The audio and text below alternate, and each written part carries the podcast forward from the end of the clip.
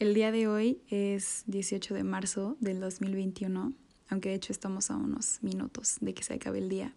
Pero oficialmente tengo 23 años, nací a las 11.22 de la noche, apenas hace unos minutos se cumplieron los años exactos. Y no podría estar más agradecida y más contenta con, con esta vida que he tenido y con este día también. La verdad es que ha sido un día muy bonito, muy especial sobre todo pues con los mensajes y las palabras que he recibido de gente muy querida y muy cercana para mí y asimismo pues por las cosas que he hecho durante el día. Eh, desde la mañana supe que quería darme diferentes regalos, como correr 23 kilómetros en honor a cada uno de los años que he tenido de pues el placer de tener en esta existencia, ¿no? En este mundo. Eh, también estiré mi cuerpo, hice un poquito de fuerza, me bañé, una buena ducha con agua fría. este también cociné unos brownies porque me encanta la repostería, me encanta el chocolate y me gusta mucho pues tener ese placer de comer ese tipo de comidas dulces. Vino una amiga, mi mejor amiga de hecho, y también disfruté muchísimo poder platicar con ella un rato comimos tacos como buenos mexicanos con mi salsa favorita. Leí un poco. Eh, el libro que estoy leyendo ahorita es Buscando Alaska. Ya lo había leído en secundaria, me había encantado, pero pues ahorita lo estoy volviendo a leer porque lo decidimos en mi club de lectura, el cual he tenido el placer de estar en él desde el verano del año pasado. Después tuve clase, pasé un excelente rato con mis mejores amigos de la carrera, jugando y, y platicando en la computadora. Pasé tiempo con mi familia, vimos Modern Family, la cual es pues nuestra serie favorita de los cuatro, mis papás y mi hermana, a quienes les agradezco infinitamente también toda su compañía.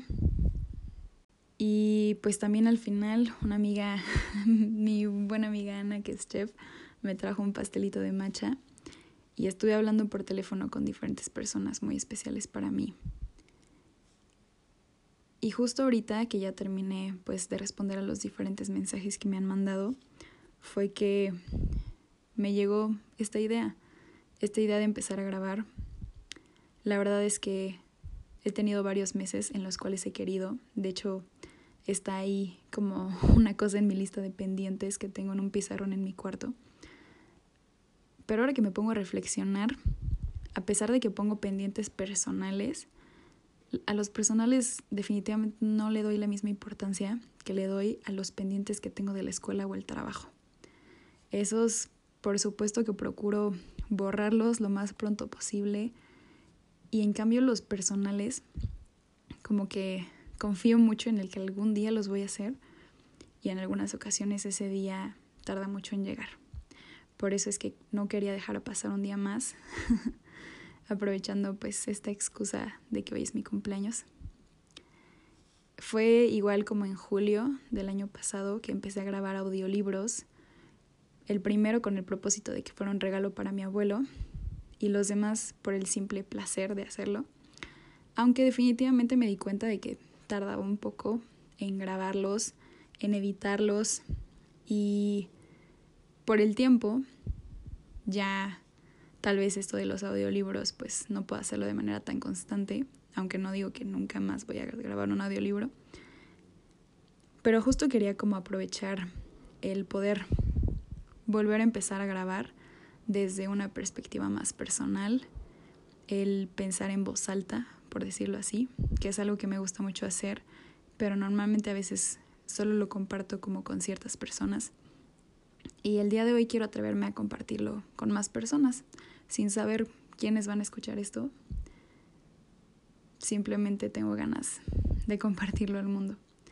Y en específico el audio que quiero compartir a continuación es un audio que originalmente grabé en el 2014, es decir, hace siete años, cuando yo tenía 16.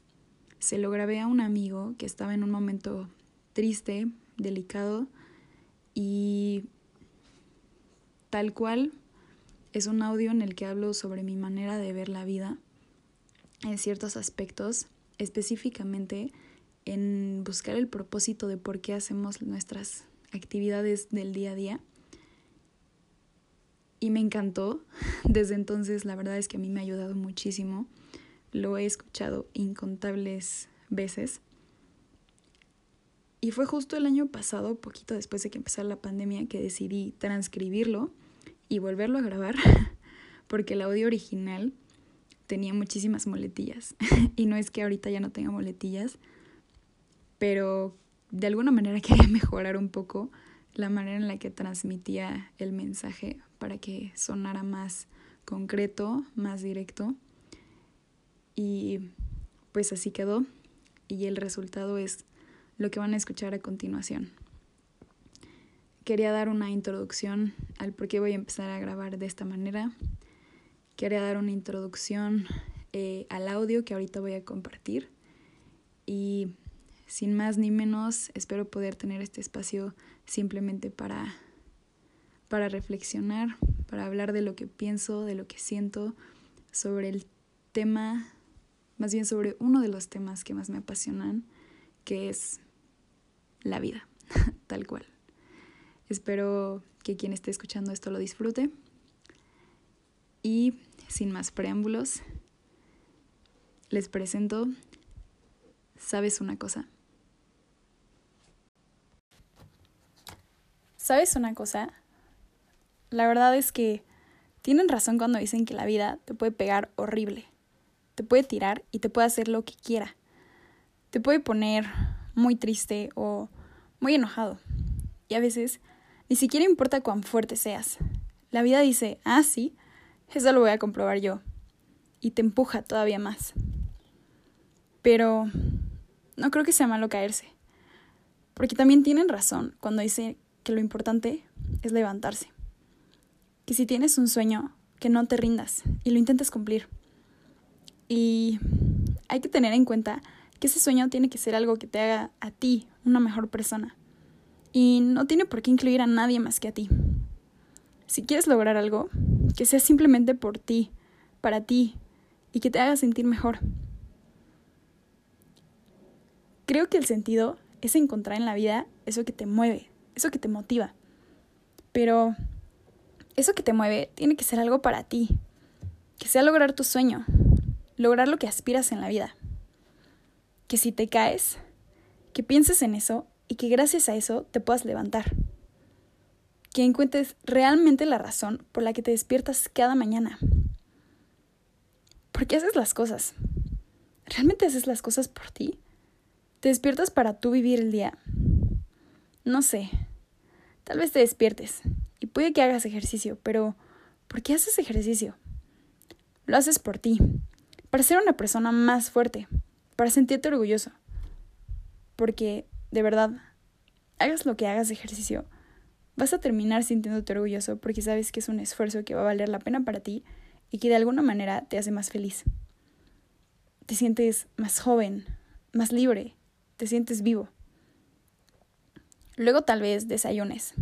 Y en general, desayunes, comas o cenes en el día. ¿Por qué lo estás haciendo? Porque tú como persona necesitas energía. Necesitas igual sentirte vivo. Y si no comieras, no estarías vivo literalmente. Entonces, ¿por qué comes? Porque te nutre.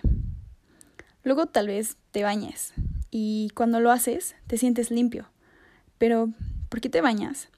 Porque necesitas sentirte así, sentirte aseado, y es cierto, te sirve. Sientes el agua caer y te despierta. Te hace pensar y te hace sentirte agradecido porque tienes la oportunidad de hacerlo. Y cuando vamos a la escuela, ¿por qué lo hacemos? Existe gente que va y simplemente va porque se sienten obligados de que sus papás los llevan. Y ese no es el sentido de la escuela. El sentido es ir y disfrutar lo que estudias, lo que haces, lo que trabajas, lo que te dejan de tarea, tus proyectos. ¿Por qué? Porque todo eso de alguna u otra manera te sirve.